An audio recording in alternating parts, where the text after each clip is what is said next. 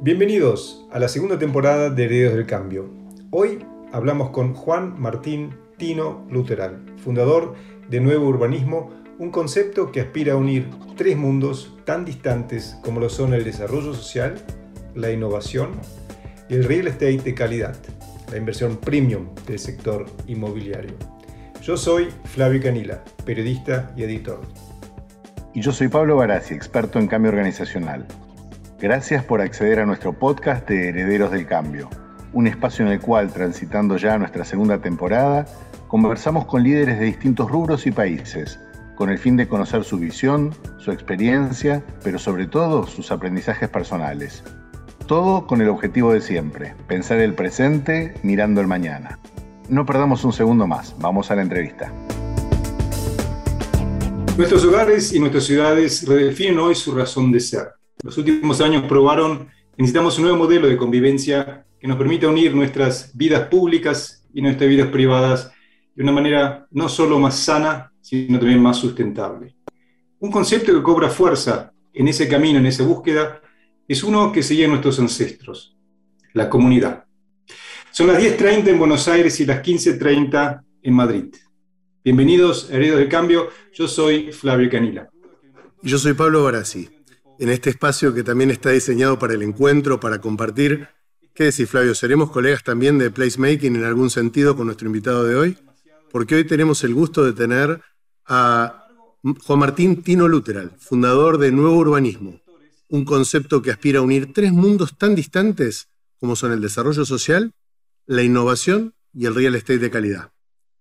El kit para unir espacios tan distantes de Tino se basa en una experiencia forjada en el sector público, como director de una de las mayores tratadoras de aguas del Cono Sur, la innovación como impulsor del formato TED en la región y la inversión premium en el sector inmobiliario. A quienes alguna vez lo tildan de soñador, les tiene una respuesta simple. El cambio se hace paso a paso, uniendo espacios, nunca corriendo. Tino, muy bienvenido. Muchas gracias, Pablo. Hola, Flavio. Gracias por la invitación. Placer estar acá. Un gusto tenerte. Gracias, gracias, Tino, también de mi parte, del otro lado del Atlántico. Y a ver, tu papá innovó, cambió una manera de ver la industria automotriz. Voy a ser un poco más específico para nuestra audiencia. Tu papá modificó un modelo que era el Torino y lo llevó a otra dimensión. Fue uno de los primeros que metió temas digitales y eso fue a fines de los años 60. Creó un auto, un auto tailor-made en la Argentina y también algo icónico para Latinoamérica. Mi pregunta para vos sería, ¿cuál es el medio de transporte que prefiere Tino Luteral? Muy bien, el que genera menos impacto en las personas, sin lugar a dudas, digamos pertinente la pregunta y lo, agradezco porque muchas veces tiene que ver un poco con la agenda que uno eh, se empezó a educar de pensar justamente en, las ciudades como ámbitos más amigables. Y si uno piensa un poquito en la evolución de las ciudades, el auto siempre fue protagonista porque eh, le dimos privilegios que hoy estamos padeciéndolos. Así que eh, tomo la historia familiar, el ADN de un emprendedor que buscó eh, a través del automovilismo el que las personas pudieran darse un gusto, porque eso es finalmente un fuera de serie, que es lo que él diseñó. Pero como todas las cosas que hacemos, tiene una cara y una seca. Así que el automovilismo, eh, si hoy yo tuviera que privilegiar, diría que eh, es lo que tenemos que claramente erradicar de las distancias en donde no lo necesitamos. Así que hay que reeducarse hay que reeducarse también en eso, ¿no? En Herederos del Cambio, Tino, decimos siempre que para generar herencia a quienes nos siguen, justamente hay que generar cambios.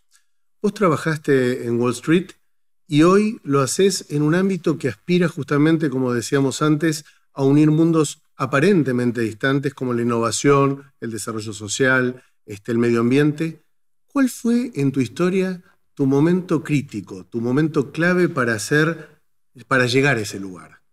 Bueno, es una pregunta compleja o, que puede tener mucho desarrollo, pero básicamente a esta altura cuando uno mira y piensa en eh, esos, esos, esos momentos de, quiebre que cada uno de nosotros tenemos, a partir del cual uno inicia una nueva etapa que no es de cero, sino es la continuidad de cosas que ocurren, bueno, tiene que ver, por empezar, algo muy personal mío que siempre fue el tratar de eh, encontrar mi propósito de los problemas ambientales, que fue un primer eh, quiebre en, lo mío y opté ahí por la problemática de los recursos hídricos, y un segundo quiebre que fue la crisis en la Argentina, pero que en realidad hoy lo estamos viendo como una crisis planetaria y quizás en, más que nada para Latinoamérica, que tiene que ver con la representatividad de las instituciones y este divorcio entre la sociedad y el Estado, que fue la crisis en el 2001-2002 nuestra,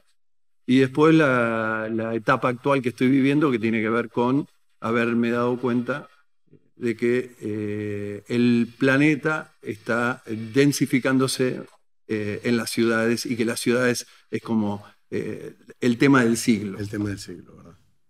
Nuevo urbanismo es quizá la empresa que vos tenés, que vos fundaste, es un concepto. Empecemos de a poquito. ¿Cómo se diferencia urbanismo de real estate? Para separar un poco eso, porque yo realmente, yo personalmente no sé muy bien la, diferencia entre las dos. Qué bueno, qué bueno. Bueno, la, verdad, en, palabras mías, el urbanismo es el, el, eh, contenedor dentro del cual eh, suceden transacciones e intercambios ¿está bien? De todo tipo. Y el urbanismo es, son los asentamientos humanos con, dependiendo quién los mida, con cierta eh, cantidad de habitantes o no. Digamos, a mí lo que me gusta de las ciudades es decir que es el lugar donde hay eh, menos distancia entre las personas. ¿Está bien? Entonces, a partir de que eh, está eso, vos tenés que empezar a gestionarlo. El real estate es una de las transacciones, en este caso económicas, que ocurren dentro de ese contenedor que es la ciudad. Y el urbanismo, digamos, si se quiere como disciplina, lo que busca es ordenarlo y planificarlo. Eh, la posibilidad de gestionar eh, una, una, visión común sobre lo que significa, en este caso, eh, las ciudades. El, nuevo urbanismo, para, para volver un minuto hacia atrás, busca poner en valor de nuevo la, la, ciudad pensando un modelo de ciudad que obviamente fue el que nos es distinto al que nos expulsó, porque pensemos un minutito que la ciudad es un fenómeno que explota a partir de la revolución industrial. Y en algún momento queremos irnos porque era una ciudad poco amigable, hostil, también contaminante, había un montón de factores por los cuales el, el salir de la ciudad parecía como ir al oasis, Muchos años después nos dimos cuenta que esa huella ambiental que estábamos dejando eh, eh, también tenía eh, efectos negativos. También. lo que nosotros nos dimos cuenta, o no, leyendo, aprendiendo y rodeándonos de equipos y de gente, porque siempre es la forma de transformar la realidad, o por lo menos la que yo trato de, llevar adelante, fue de entender ¿Cuál era la ciudad ideal? Esta pregunta que una a veces no se hace. Y, estaba viendo que la evolución eh, de estos últimos años eh, tenía que ver con volver a la ciudad compacta, a la ciudad donde las personas son el centro de nuestras decisiones, eh, la inclusión, ¿está bien? Y la sustentabilidad, ¿está bien? Lo que nosotros estamos haciendo, tu pregunta de cómo podemos verificar si esto eh, es positivo para, para la ciudad, para el modelo de negocios del real estate, para los vecinos preexistentes y todo lo demás, eh, es eh, pensar la, ciudad como un órgano vivo que lo es, donde nadie puede tener más derecho que otro al acceso a la ciudad. Y fundamentalmente lo que nos importa ahí es el concepto de regeneración urbana, que es lo que venimos llevando adelante en una porción de un casco urbano en un municipio en la periferia de Buenos Aires que se repite en toda Latinoamérica la misma tipología que tiene que ver un poco con eh, la evolución o la decadencia de esos conglomerados en función de la actividad económica o actividades que ya no fueron rentables y se trasladan a otro lado, y uno mira ese conjunto y trata de eh, volverlo a sanar. Ahí, a mí lo que me impresiona, Tino, es cómo ese concepto de eh, lugares que tengan un propósito, la posibilidad de encuentro, acabas de nombrar el tema de la accesibilidad, a mí me sorprende cómo está de la mano con la transformación humana general que se está dando. Ahora, desde ese tiempo que venís, y justamente voy a hablarte del tema de, de lo que significó la pandemia, ¿no es cierto?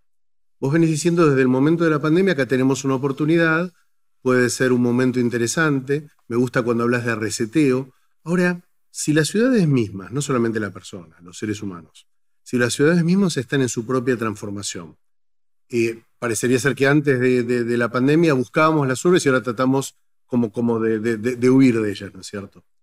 ¿Cuál ¿Cuál es el principal aprendizaje que deberían sacar no solamente los desarrolladores, aunque te voy a pedir que hagas foco en eso, sino toda esta interdisciplina que está pensando este paradigma emergente. Para mí, si lo tengo que sintetizar, eh, la pandemia lo que hizo fue eh, poner en el, en el, lugar protagónico el espacio público, el espacio común. ¿Está bien? Eh, nos dimos cuenta de que esos espacios son los espacios más vitales, más democráticos, donde se fortalece el tejido social, donde nos encontramos de iguales, eh, y algo que en general con instituciones de baja calidad, porque esto se, mezcla todo, porque finalmente cuando uno trata de mirar el real estate como el desarrollador, claramente está decidiendo entrar en una industria donde hay reglas de juego preestablecidas que no dependen del desarrollador. También eso se llaman políticas públicas. Entonces, lo que tenemos que hacer es, de alguna manera, poner todas nuestras capacidades en que el, nivel, digamos, cero de convivencia sea lo que es común a todos. Y después el desarrollador, cada uno con su estilo, con su plan de negocio, con lo que imagina que la demanda le, va a, consumir, eh, decide eh, hacer su desarrollo inmobiliario en el lugar donde elige hacerlo y todo lo demás. Pero si eso ocurre desconectado de, ese contenedor que digo yo, que es la, ciudad, en donde eh, exista dignidad humana, eh, ahí empiezan las tensiones y los conflictos. Articular el sector público, el sector privado y el tercer sector, la sociedad civil organizada, es el gran desafío de la época, ¿está bien? Pero esto es un gran desafío porque el paradigma que nos ordenó a nosotros después de la revolución industrial fue la acumulación, el poder y el éxito. Y tuvo cosas muy positivas para el desarrollo de la humanidad desde todo punto de vista, pero también tuvo cosas muy perjudiciales que es las que tenemos que revisar hoy. Poca gente podía de alguna manera darse la oportunidad. Esto fue un shock en el cual se nos movieron un montón de estanterías a cada uno. Y no importa en qué sector, en qué eh, nivel económico está, social o lo que fuera, claramente hay hay cosas que, que uno ve que no queremos entregar. Y una de las cosas que no queremos entregar es que alguien decida por nosotros. Y entonces, a la hora de hacer regeneración urbana, la, clave es la participación. ¿Está bien? Entonces, eh, ese modelo donde yo impongo unilateralmente sobre otro lo que yo creo que es mi sueño, y, lo pongo desde lo positivo el sueño, porque es lo que de alguna manera nos moviliza, pero que me tengo que hacer cargo de que mi sueño no puede ser el sueño tuyo, Pablo. Por lo cual yo, si estamos compartiendo un mismo espacio, y por eso el placemaking al que ustedes hacían referencia, es como una novedad, si se quiere, eh, en muchos países de Latinoamérica, de justamente que exista una dinámica donde se haya una construcción de consenso sobre los lugares que queremos y podamos opinar todos. Si no, tenías los promotores inmobiliarios, tenías el, que vendía las, propiedades, tenías el gobierno que te ponía una legislación que muchas veces ni siquiera te preguntaba si estabas de acuerdo o no, cómo iba a cambiar tu barrio. Entonces hoy eh, la pandemia de alguna manera dice, yo quiero ser protagonista. ¿Está bien? Y ese protagonismo de las personas tiene que ver con, en muchos casos, eh, ser feliz y no molestar al otro. Verificar o validar si es posible eso. Bueno, primero, que lo que eh, ocurra, ocurra por igual para todos. Que sea transparente, que sea equitativo, ¿está bien? No que hayan privilegios para entender eh, si es que yo porque tengo mi agenda, puedo llevar los intereses míos a que se contrapongan con los intereses del barrio, estas cuestiones. Es un camino que por suerte se está llevando adelante en muchas partes y Latinoamérica en esto tiene, tiene mucho aprendizaje. Nosotros nos hemos inspirado muchísimo de, modelos como Medellín, como Curitiba.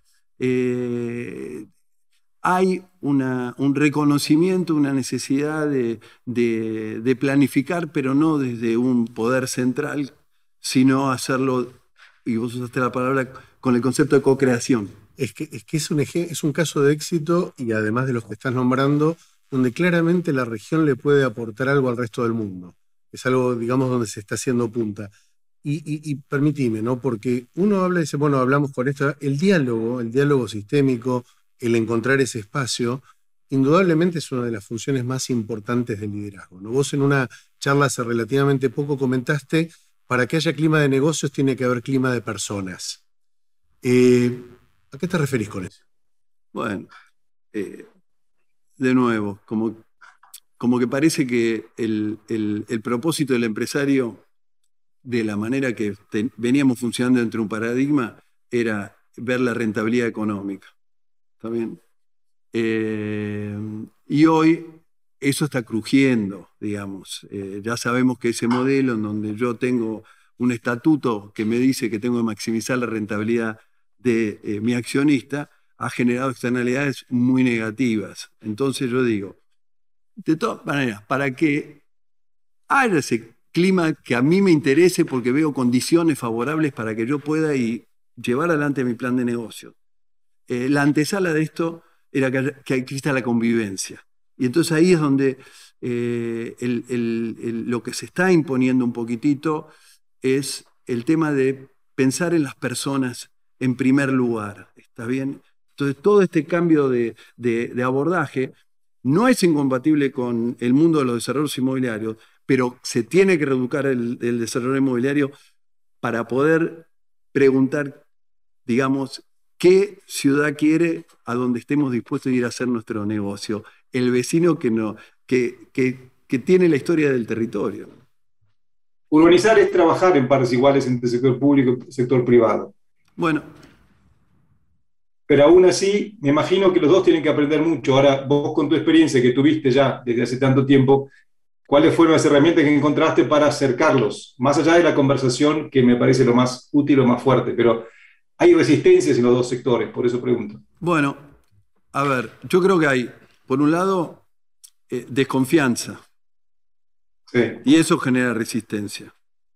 Porque eh, cada uno parece que tiene un interés encontrado y muchas veces como no está verbalizado como debe ser verbalizado, porque finalmente es justamente una transacción saludable, entender eh, en este caso, ¿no? Yo estoy viniendo acá y teniendo una transacción con ustedes. Ustedes tienen un objetivo, yo tengo un objetivo, digamos. Y mientras esté claro, eh, todos ganamos. ¿Está bien? Entonces, el tema de construcción de confianza es fundamental. ¿Está bien? Eh, pero para construir confianza tenés que reconocer que el otro existe. Y parece una obviedad y, esto nos mete en muchos problemas. Entonces, digo, por un lado, eh, nosotros eh, al Estado como, como, como figura institucional la confundimos con la política. ¿Está bien? Y, y a la política no la empoderamos, no le damos un mandato. Y entonces ahí empieza a haber desencuentros eh, muy serios.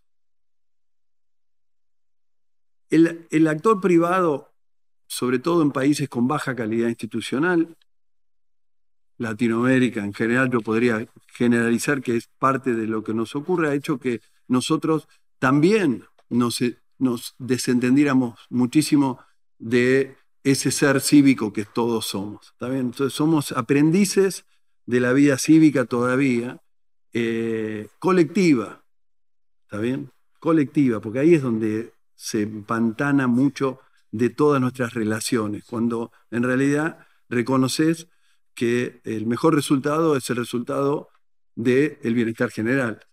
¿está? No en la individual. Lo primero que tengo que hacer es invertir muchísimo en eso. No digo que siempre funciona, ¿está? Todavía hay que verificar si este es el camino largo o no largo, pero en el fondo, eh, hoy el, grado de crispación y de tensiones que existen eh, en la sociedad en general entre todos los actores claves, eh, a nosotros nos reconfirma que tenemos que probar un nuevo paradigma. Está bien porque, sin lugar a dudas, eh, a, la actividad que cada uno elige, hay una contracara que tiene que ver con el poder que hoy tiene el ciudadano como para poder eh, ordenarnos eh, y hacernos cambiar muchas veces de, decisiones económicas del sector privado que hasta el momento parecía que eran bastante unilaterales. el mercado inmobiliario sigue siendo y va a seguir siendo seguramente uno de los mercados más dinámicos para invertir. De, hecho, en Estados Unidos ya están hablando de una nueva burbuja, en Europa los valores no dejan de subir.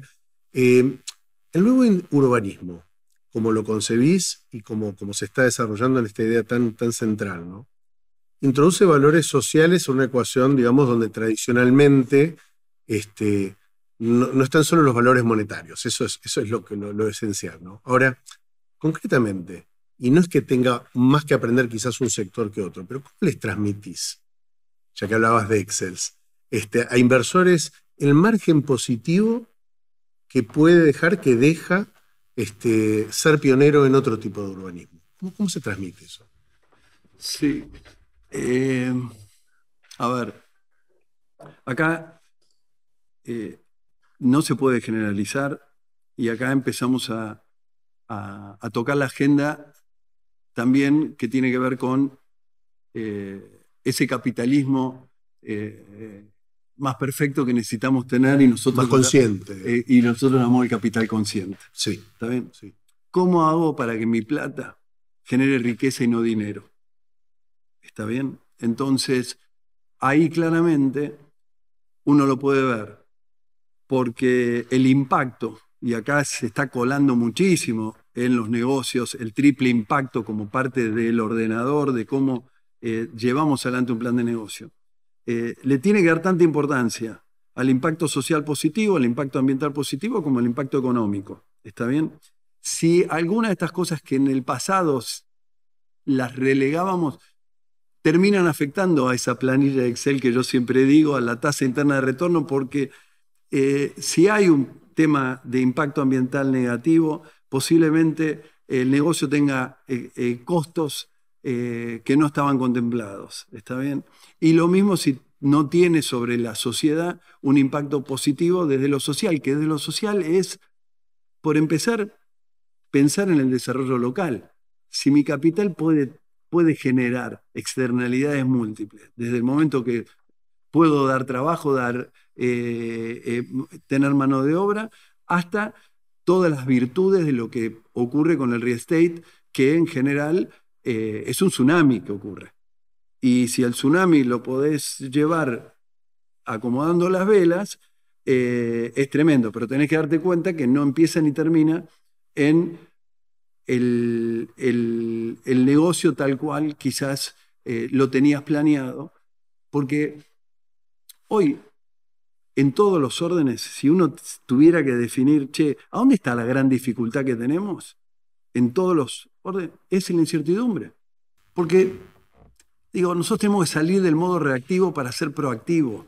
Y ahí voy a meter algo que eh, a mí me da mucha curiosidad, yo vengo siguiendo a mucha gente que lo pregona, nada de lo que les voy a contar es cosecha propia, eh, pero hay un pensador y filósofo, Bernardo Toro, que es colombiano, la ética del cuidado, el paradigma del cuidado, la verdad. Y entonces, yo creo que es ahí es donde tenemos la posibilidad de, concertar. ¿Por qué? Porque, porque, justamente el cuidado es el, el único paradigma que nosotros nos garantiza prevenir daños y reparar los daños pasados. Prevenir daños futuros y reparar los del pasado.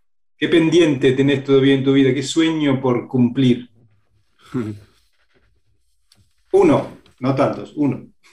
no, bueno, eh, eh, Hoy eh, quiero verificar si esto que con este grupo de gente empezamos a ver si es que había una forma más virtuosa de regenerar las ciudades, que las ciudades sean lugares productivos, bellos, e inclusivos y todo lo demás, es, una, es, es, una realidad. Así que por ahora sigo, sigo sosteniendo eso con el interrogante de no tener todas las respuestas eh, para poder decirles que efectivamente el modelo verifica. Pero bueno, todos, y ustedes son un buen ejemplo de eso, al final no queremos llegar a un destino, sino disfrutar el, viaje. ¿no?